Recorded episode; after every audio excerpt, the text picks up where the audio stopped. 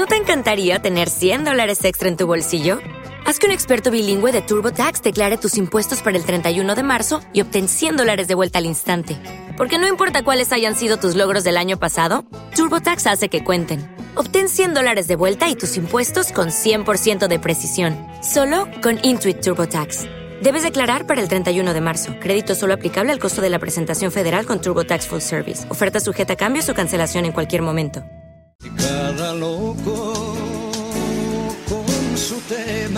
Y cada loco, hoy es un loco loco, a veces es una loca loca, hoy es un loco, cada loco con su tema, volvemos a estos personajes de la historia nuestra latinoamericana y global, porque a veces hemos hecho guiño a la propia pasionaria, ¿no?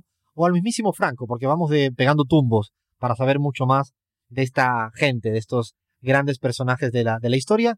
Hoy, una cosita así como para la Argentina, ¿no, Abraham? Hoy para que ninguno que nos esté escuchando en AM750 se crea que el programa es muy boliviano, muy peruano, pues ya me los conozco, ¿eh? Así que dale, dale un poquito con la Argentina porque este se conoce en todo el mundo, ¿no? Bueno, sí, se trata de un personaje eh, inmenso. Se trata de José de San Martín, compas, uno de los grandes libertadores, y la verdad es que me he topado con unas anécdotas históricas de color, por demás interesantes. Empezar diciendo que, bueno, San Martín fue un niño soldado, ¿no? Su vida como, como revolucionario comenzó cuando tenía apenas 13 años y ya a los 15 había sido ascendido a oficial. Así que eso da cuenta de la formación estratégica de San Martín, que, por cierto, formó parte del Regimiento de Infantería de Murcia, eh, perteneciente al ejército español, y estuvo combatiendo en Argelia. Sobre el amor, bueno, amor a distancia. José de San Martín conoció a su esposa María de los Remedios de Escalada cuando ella tenía apenas 14 años y a los 15 se casaron. Pero lo curioso de esto, Alfredo, es que cómo, se, cómo habrá sido la agenda de San Martín ¿no? en sus gestas eh, por liberar las naciones que libertó, que solo pudieron convivir juntos dos años. Remedios y José de San Martín solo dos años estuvieron juntos, no pudieron convivir más tiempo, así que mantuvieron una fluida correspondencia de la cual se guarda, se conserva, eh, se conserva algunos pasajes. Decirles también que, bueno, se especula que José de San Martín fue masón también, Alfredo, y vamos contando, ¿no? Cuántos masones han pasado por este, por este segmento. Abraham, un momento, hagamos recuento, porque, bueno, ya lo dijimos la semana pasada que ya tenemos casi lista nuestro bajo la tiza, nuestra investigación sobre la masonería en América Latina. De hecho, yo doy fe porque has mandado todo lo que hallaste y me quedé fascinado. De hecho, estaba deseoso de, de seguir leyendo y viendo más. Pero si hacemos un recuento de todos los locas y locas que han pasado por nuestro espacio la pizarra, bueno, desde Eloy Alfaro, creo que me dijiste en su momento, ¿no? Sí, sí, sí. Alfaro, eh, tenemos a Bolívar, eh, Bolívar, Benito Juárez, Benito Juárez, eh, San Martín. se me está escapando alguien más, pero teníamos más masones. Increíble, o sea, es increíble porque no pareciera que es casual, ¿no? Cuando un porcentaje tan elevado, de hecho, yo ya estoy deseando ahora mismo que tú cuentes en breve la próxima semana estos hallazgos que había, porque hay muchos líderes, ¿no? Actuales, no voy a poner nombres, pero que tú ahí en esa investigación nos vas a demostrar que son y están eh, adscritos a, ¿no? a la masonería. Tal cual. Bueno, cuando regresó a Buenos Aires, San Martín fundó una sociedad revolucionaria secreta, la Logia Lautaro, que luchaba por la independencia. Era uno, se dice, ¿no? Que era uno de los solteros más codiciados. De hecho, las familias porteñas lo invitaban a sus tertulias porque era un buen partido para sus hijas. Hay una anécdota muy interesante, Alfredo, que me encontré, bueno, antes de cruzar eh, los Andes, esto habla mucho de San Martín, se reunió con caciques pehuenches al pie de la cordillera y les solicitó permiso para pasar por estos territorios porque creía que ellos eran los dueños legítimos de esos territorios andinos ubicados en el sudoeste de, la Argentina y en el centro sur de Chile. Era además suena lindo eso, ¿no? ¿te imaginas, a, ¿te imaginas a, San Martín atravesando un territorio y pidiendo permiso? Otra vez vuelvo a, la, a lo que me dijo antes eh, Crismar, en vez de tener que pedir perdón pidiendo permiso, ¿no? Atravesando eso, ya dice mucho, ¿no? De su honestidad, ¿no? Exactamente. Bueno, te decía, ¿no? Era, un tipo culto, hablaba francés a la perfección, dominaba el latín y el inglés y a todas partes trasladaba su biblioteca personal. Cuentan también que en los fogones del cruce de los Andes, bueno, San Martín les leía a los analfabetos fragmentos de obras clásicas. sobre su estado de salud me topé con algunas eh, notas interesantes. Parecía que no gozaba de una salud eh, muy buena, ¿no? De, de, hecho, padecía problemas pulmonares, producto de una herida en una batalla, reuma y úlcera estomacal. A pesar de sus achaques, bueno, siempre estuvo al pie del cañón dispuesto para la lucha. En el año 1832, Alfredo San Martín, junto a su hija Mercedes, su única hija, fueron afectados por la epidemia de cólera en Francia. Y en este episodio de enfermedad los trató, fueron tratados por un médico argentino, el señor Mariano Balcarce, que prestó mucha atención a Mercedes y bueno, terminaron enamorándose y se casaron en París en el año 1832. Se dice también que, claro, como un gran estratega que fue, le gustaba a San Martín jugar ajedrez y era muy difícil ganarle. Tocaba muy bien la guitarra y cuando los avatares de la guerra lo permitían, hasta daba improvisados conciertos para sus compañeros. ¿Te imaginas esa escena, Alfredo? San Martín tocándole la guitarra a sus compañeros. Es, es, es, cancherísimo, lo tenía casi todo, ¿no? Le faltaba que jugara fútbol perfectamente, pero en esa época no. Pero bueno, o sea, del ajedrez, guitarrero, ¿no? Con buena, buena planta, ¿no? Así como guapo, o sea, casi, y además intelectualoide. No, es que me imagino, me lo imagino que en esos tiempos sería de, no sé, de 20 millones de seguidores en Twitter, ¿no? Buenísimo. Pero bueno, eh, tenía realmente otros dotes. Se dice por ahí, he leído en páginas serias, que San Martín era aficionado a la jardinería y a la construcción de muebles, así que era un tipo completo. Gracias a su amistad con Alejandro Aguado, que era un empresario de la ópera de París, tuvo trato frecuente con personajes como Víctor Hugo, Lamartine, Delacroix, Balzac y Rossini.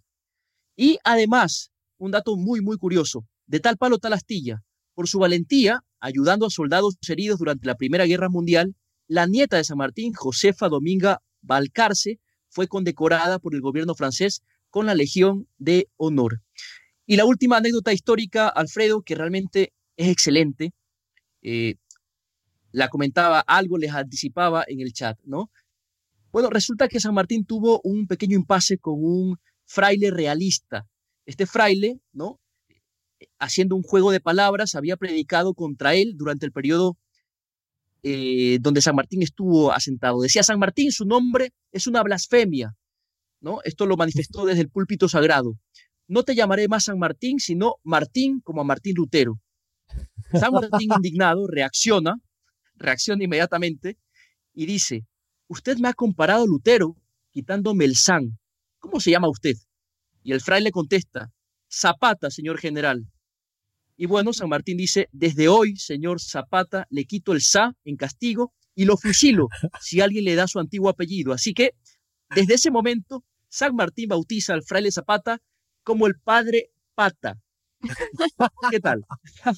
o sea, que no estaba la cosa como para reírse de San Martín, ¿no? Si te agarraba, o sea, si te, te intentabas tú ser más ingenioso de que él, parecía que te la, te la daba con todo con humor y también con dureza, ¿no? Propio de, también de, la época, ¿no? De la legitimidad, del autor, autoritas, ¿no? Que tenía él como, como personaje clave, ¿no? En Argentina y en la historia latinoamericana, porque seguramente es el argentino más internacional de todos, ¿no? Más allá de los Papa Messi actuales, pero en ese momento es el que más salió, ¿no? El que pensó más allá de la Argentina y eso es muy interesante.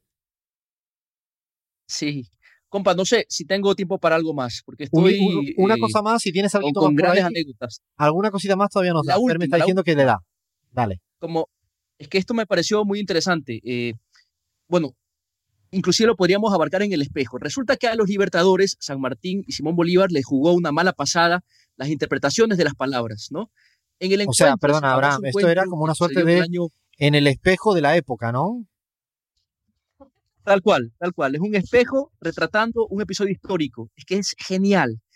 Resulta que en el año 1822, en Guayaquil, imagínate, yo siendo guayaco no conocía esta anécdota, se reúne San Martín y Bolívar, ¿no? Hay un monumento histórico al lado de la rotonda, junto al, al río Guayas, un monumento donde se ve a los dos libertadores extendiéndose la mano. Bueno, resulta que en esa reunión el argentino usó dos veces la palabra pellejerías, una palabra ya en desuso, para referirse a los enredos o a los contratiempos de la revolución. San Martín le pregunta a Bolívar si no estaba sofocado por las pellejerías. Me imagino yo una conversación tratando de, romper el hielo. Resulta que a Bolívar no le gustó para nada este comentario Esto lo reseña el secretario de Relaciones Exteriores de Bolívar, porque para la gente del norte, para los, para los ecuatorianos, para los colombianos, venezolanos, para la Gran Colombia, pellejerías significaba o estaba relacionado a cosas de rameras. Así que era un vocablo obsceno. Imaginarás entonces cómo se habrá sentido Bolívar cuando San Martín le dice, supongo que está sofocado con las pellejerías, Simón. O sea, me imagino las caras, ¿no? La cara de Bolívar como diciendo, ¿y este pendejo por qué carajo me está diciendo a mí esto aquí en una reunión tan importante, ¿no? Increíble. Quería terminar con eso porque realmente la bueno. en el pastel. Muy bueno, muy buena esa anécdota. La verdad que, que me imagino, es verdad, ahora que lo dices tú, no solo estamos, si nosotros hoy en día todavía tenemos ciertos problemitas con el tema del lenguaje en la región, cuando va uno a un país u otro, bueno, en esa época que no habría ni tanto Twitter, ni tanto Facebook, ni tantas estas cosas, habrá sido muchísima y está fantástica. Es un personaje clave, clave en la historia argentina. Creo que ya hicimos Evita en un momento y ahora me parecía que también era necesario, ¿no? Preciso y, como de, ese personaje, ese personaje que no, que creo que es de los que más claves nos faltaba todavía de lo que fue la liberación, ¿no? Latinoamericana, de lo que hoy en día pide perdón y vuelvo al principio, André, André Manuel López Obrador a la España. No sé quién traerá. Bueno, la semana que viene tenemos ya algunos nombres, incluso femeninos. Yo sé que está trabajando Grismar con dos. No, no decimos nada, ¿no? Lo dejamos en el aire, ¿no? No, tú sabes que a mí me gustan las adivinanzas, ah, pero además aprovechamos para que la gente que nos escucha, que nos, eh, nos diga, nos pida, nos solicite que, que, a, qué personajes históricos, vivos o no, les gustaría que le descubriéramos, le sacáramos los trapitos sucios, como quien dice. Y vale todo, porque hemos hecho Videla, hemos hecho Galeano, Franco y La Pasionaria. O sea, aquí vale todo. Así que bueno, hoy, hoy cerramos. Héroes y canallas. héroes y canallas. Pues, podemos cambiarle incluso el nombre. Eh, esto de cada loco con su tema, quizás podemos sustituirlo por héroes, heroínas y canallas. Ahora ya vamos cerrando esta persiana para abrir la siguiente, que es la que más miedo me da, que es en el espejo. Seguimos con la pizarra, va quedando muy, muy poquito.